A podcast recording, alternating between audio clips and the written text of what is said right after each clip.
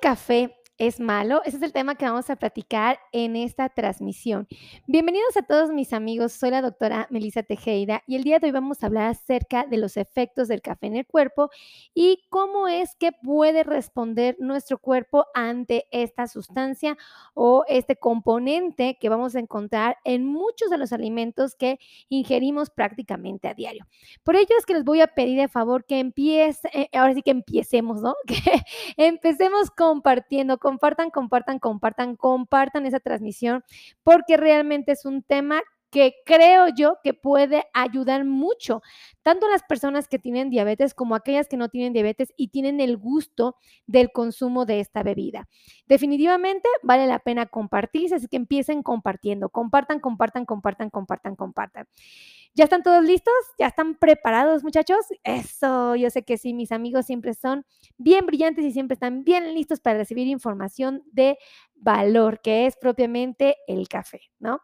Voy a hablar de este tema porque la verdad es que me he percatado que muchos, muchos, pero muchos de mis pacientes cuando vienen a consulta me han hecho la pregunta de si pueden o no pueden tomar café. Y es válida su pregunta, porque es un alimento, una bebida propiamente que genera mucho placer. Definitivamente ha generado mucho interés en los últimos años, porque inclusive ya hay industria que se ha dado la tarea de distribuirlo de una manera sorprendente, ¿no? Y, y la pregunta es, ¿por qué nos gusta tanto, no? Y, bueno, la verdad es que hay muchos factores involucrados, eso no lo podemos negar. Tienen que saber, amigos, que desafortunadamente el café tiene un componente muy específico que se llama cafeína. Y a esta, este, a esta sustancia, este elemento, la cafeína, tenemos que reconocerla como una eh, sustancia eh, psicoactiva. Y esto es muy, muy importante platicarlo porque eh, quiere decir que es una sustancia que va a activar, de alguna manera va a generar que nuestro cuerpo esté en alerta, ¿no? Tienen que saber que es una sustancia estimulante y por eso es que a muchos nos encanta el café. Yo en lo personal no lo tomaba y lo he platicado en repetidas ocasiones porque era hipersensible a la cafeína, amigos. O sea, a mí me daba una taquicardia así, ¿no? Me generaba reflujo, me generaba dolor gástrico.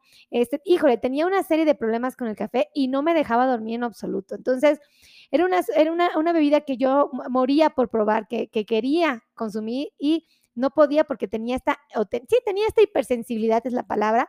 Este, y bueno, pues finalmente cuando empecé a laborar, ¿no? Y empecé a trabajar de una manera más formal, pues ya había acceso a la cafetera, empecé a tener este gustito, lo empecé a desarrollar.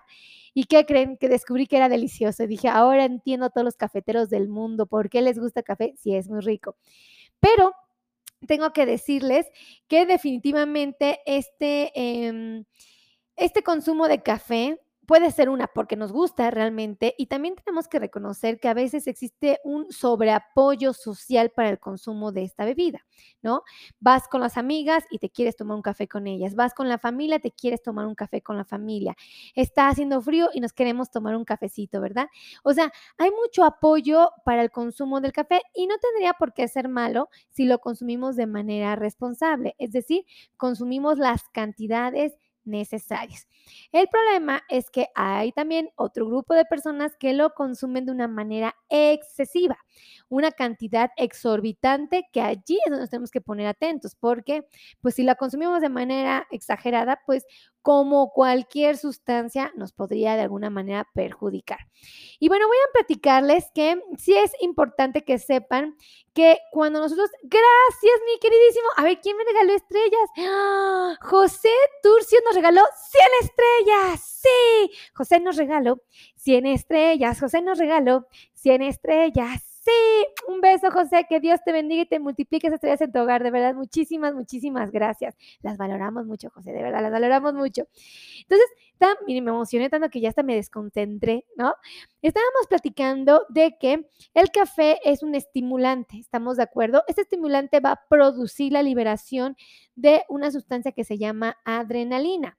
Esta sustancia que se llama adrenalina puede generar taquicardia en muchos de los pacientes y evidentemente nos puede eh, incrementar los niveles de presión arterial. Obvio, aquellos que somos hipersensibles en la cafeína o aquellos que tenemos una tolerancia muy alta al café y que, tienen que tomar grandes cantidades de café. Y entonces esto es importante resaltarlo porque eh, lo consumimos a diario. Díganme si sí o si no lo consumen. Yo la verdad lo dejé de consumir porque empecé a tener problemas gástricos muy severos y no nada más fue el café el responsable, sino muchos otros alimentos poco saludables y lo que actualmente me tomo es un tecito de manzanilla. Aburrido si ustedes quieren, pero ¿qué creen? No me da problemas gástricos.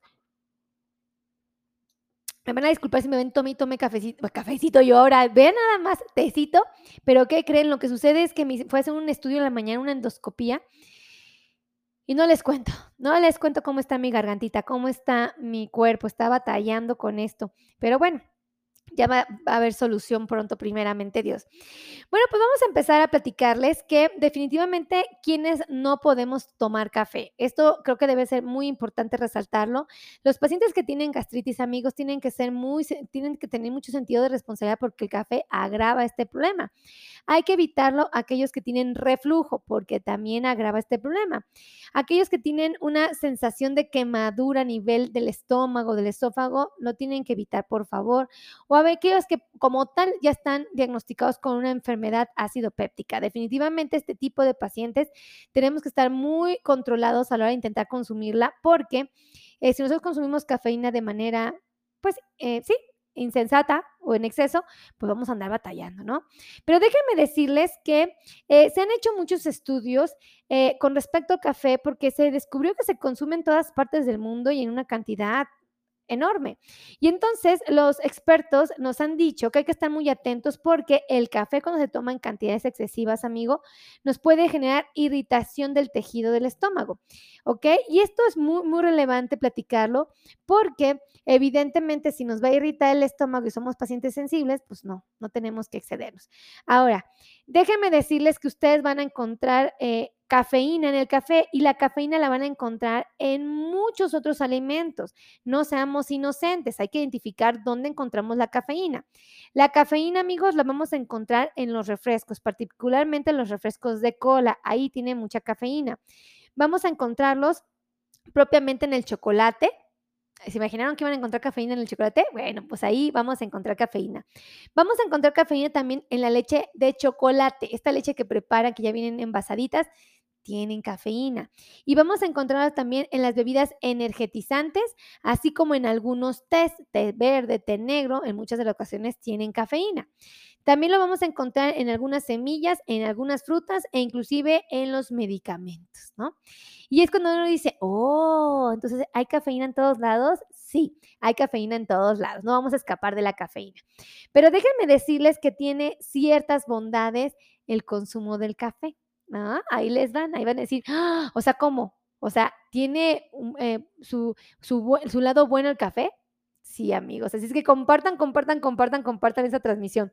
Bueno, pues déjenme decirles que el café nos hace favor de ofrecernos una mejora en nuestra capacidad de atención. Díganme cierto o no es cierto. Quien toma café va a decir, sí, cierto, yo tomaba café cuando estudiaba porque como que me ponía más atento, ¿no? Pues sí, la cafeína causa este efecto. Tienen que saber que también mejora nuestro estado de alerta. Si estamos todos así ah, agotados y todos como que así, bueno, cuando tomamos café, así estamos más activos, ¿sí o no? Esa es una realidad. También tienen que saber que nos puede ayudar a quitar el cansancio. Por eso es que mucha gente lo consume por las mañanas. Nos puede ayudar a mejorar nuestra capacidad cognitiva, algo muy importante y que todos andamos en búsqueda.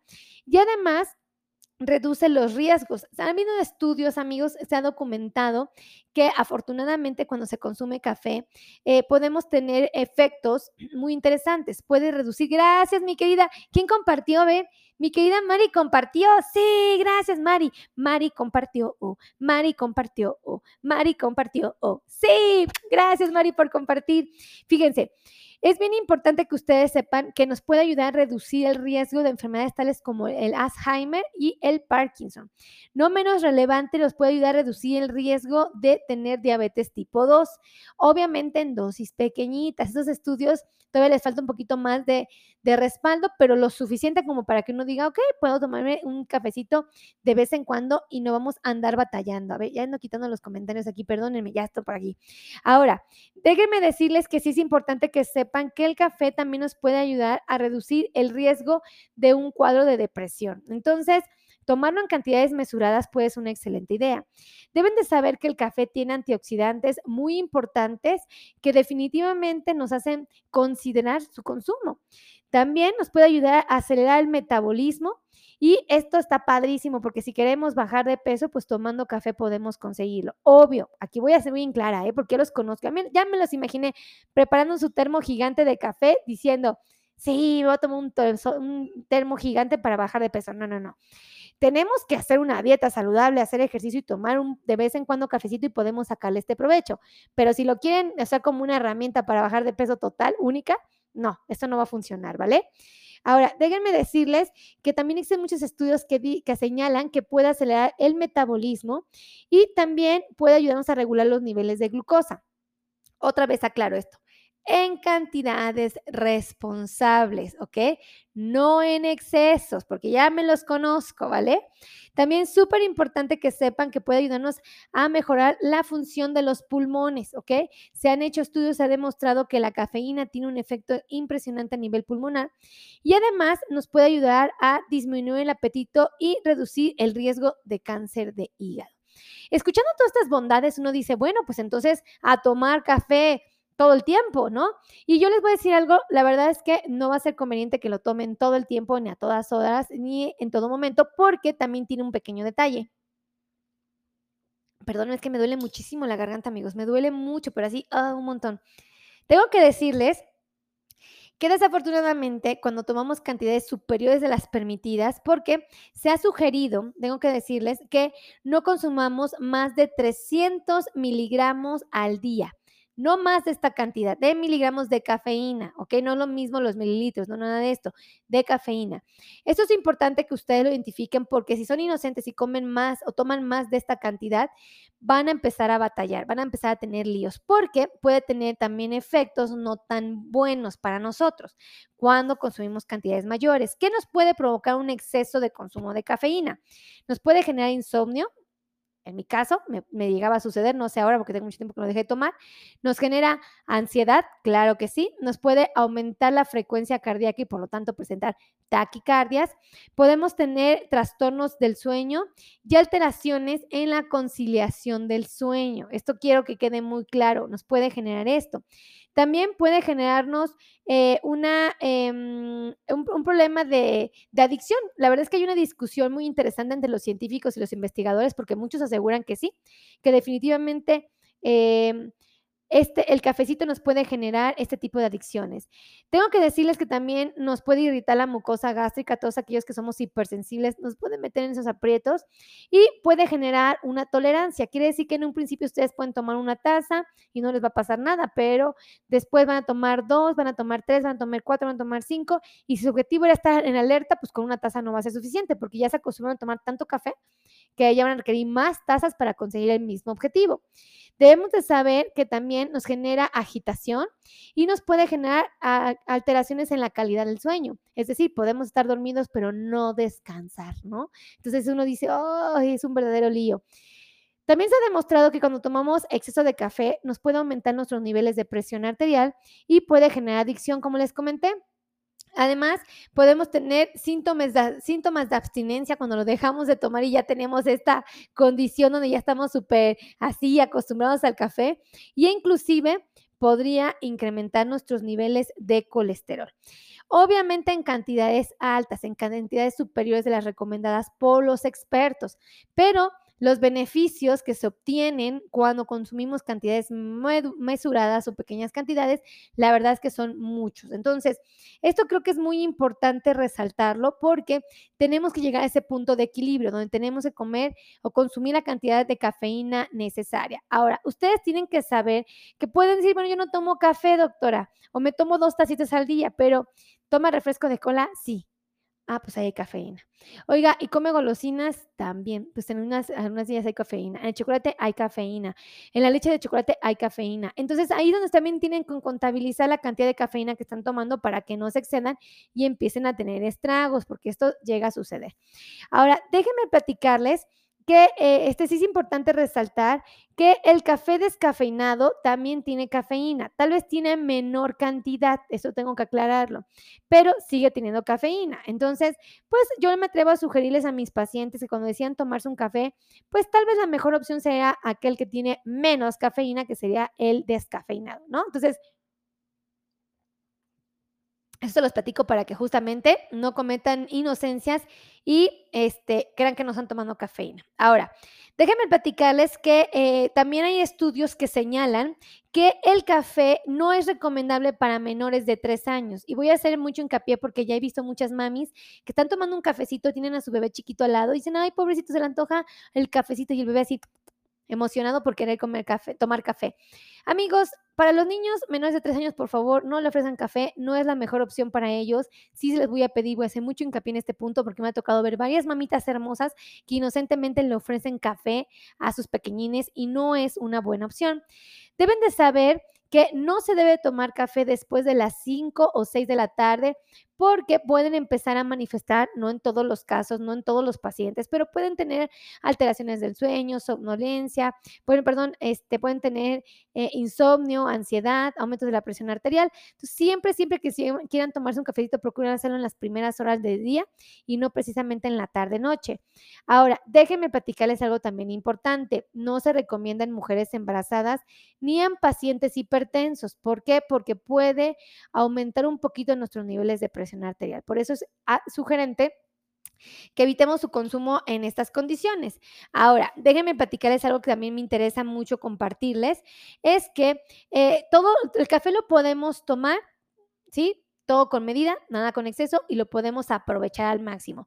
Pero deben de saber que eh, es importante que conozcan un efecto que tiene el café a nivel hepático. Y aquí es donde a todos los pacientes que viven con diabetes les puede interesar. Porque resulta que cuando nosotros consumimos cafeína, estamos eh, consumiendo una sustancia que va a activar un sistema de descarga de adrenalina. Esta adrenalina va a llegar tras el la toma del café y va a estimular al hígado. Y cuando estimula el hígado, lo que va a provocar es que el hígado va a empezar a liberar glucosa.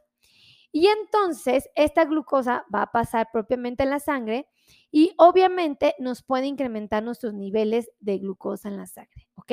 Es decir, de azúcar. Esto lo tienen que saber porque hay, esto, hay un debate, hay mucha controversia con respecto a ese tema y unos dicen que sí, otros dicen que no. La verdad es que yo soy las partidarias que les diría, Mm, sean muy respetuosos del café porque si tiene este efecto, aunque nos ayuda a regular nuestros niveles de glucosa en dosis pequeñas, en dosis más altas podría provocar estas descargas de adrenalina y obviamente incrementar nuestros niveles de glucosa. Aún no acompañen su cafecito con eh, azúcar, ¿no? O sea, ¿por qué? Porque metabólicamente puede provocar este efecto y obviamente pues ahí nos van a subir los niveles de glucosa. Ahora, tengo que decirles que sí hay que estar muy atentos porque desafortunadamente muchos de nosotros cuando decidimos tomar café lo acompañamos de otros elementos que ya no son tan saludables. Muchas de las personas eh, tomamos el café y nos gusta acompañarlos con leche. La leche tiene carbohidratos, entonces, ¿qué va a provocar? Un incremento en nuestros niveles de glucosa. Muchas veces lo endulzamos con qué? Con azúcar de mesa. Y el azúcar de mesa puede subir nuestros niveles de glucosa en la sangre.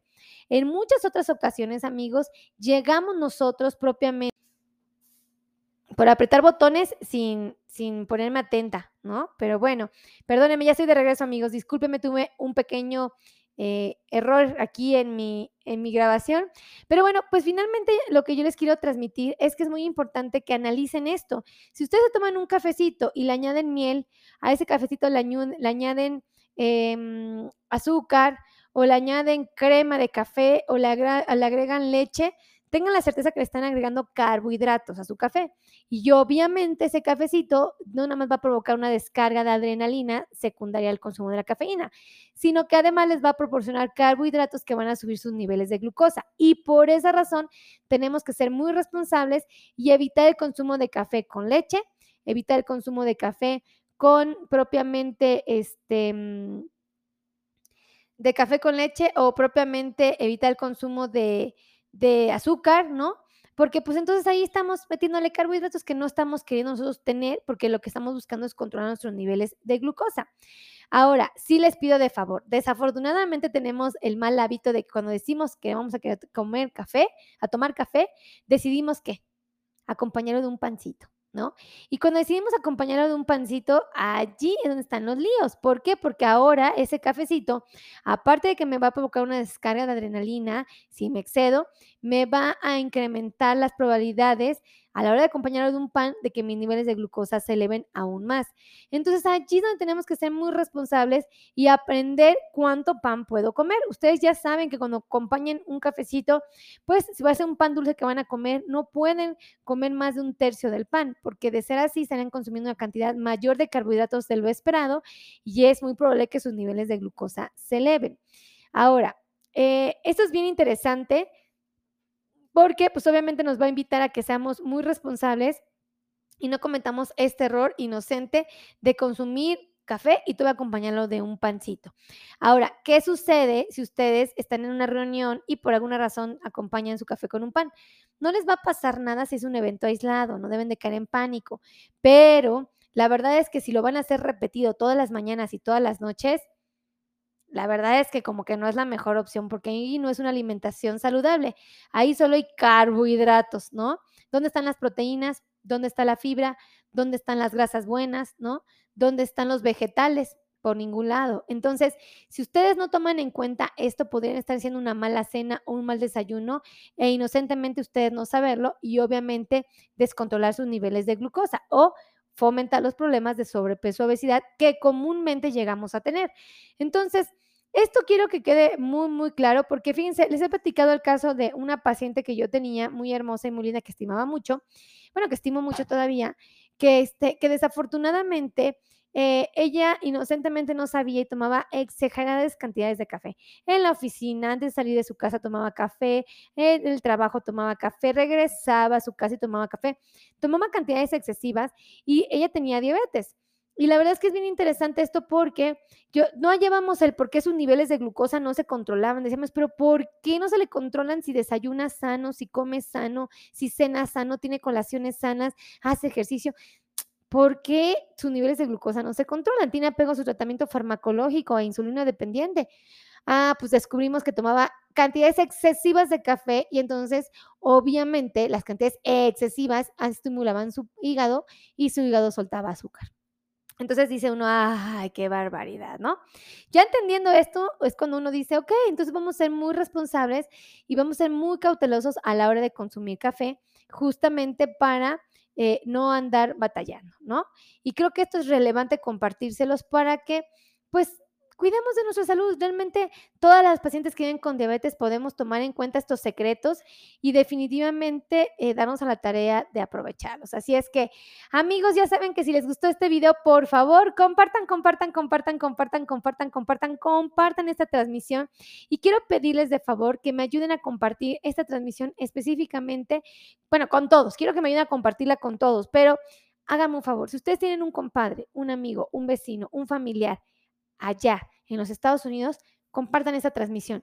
Les voy a decir por qué. Porque ya se consume mucho café y hay muchos pacientes con problemitas de sobrepeso y obesidad que ya tienen prediabetes.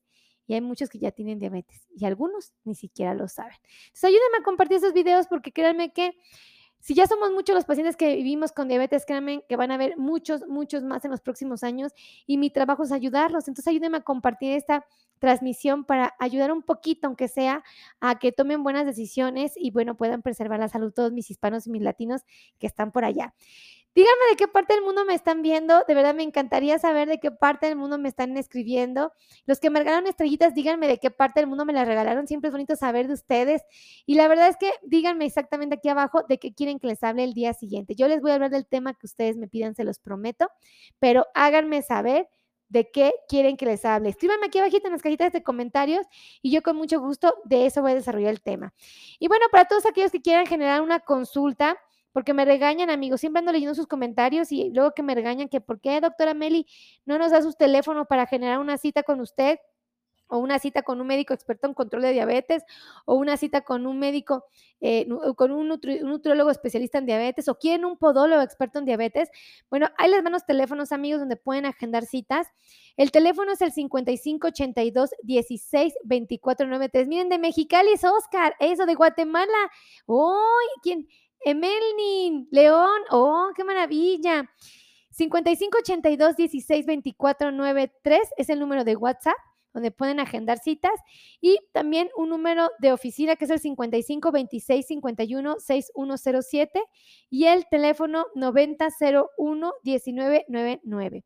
Así es que ahí hay teléfonos, no hay excusas, no hay pretextos del por qué no pueden agendar citas. Y yo ya sé que hay especialistas de diabetes en todas partes del mundo. Así es que si no pueden venir aquí a Wall Trade Center, Ciudad de México, no pasa nada. En su propio país hay médicos especialistas en esto, hay nutriólogos especialistas en diabetes, hay especialistas en control de, peso. Entonces, por favor, acudan con los especialistas, no se me autoabandonen, porque ese autoabandono tarde que temprano nos puede cobrar factura y no es necesario que esto suceda. Así es que cuídense mucho, que Dios me los bendiga, me los conserve sanos y guapos como hasta ahora y nos estamos viendo en la siguiente transmisión. Los quiero mucho. Besos a todos. Adiós.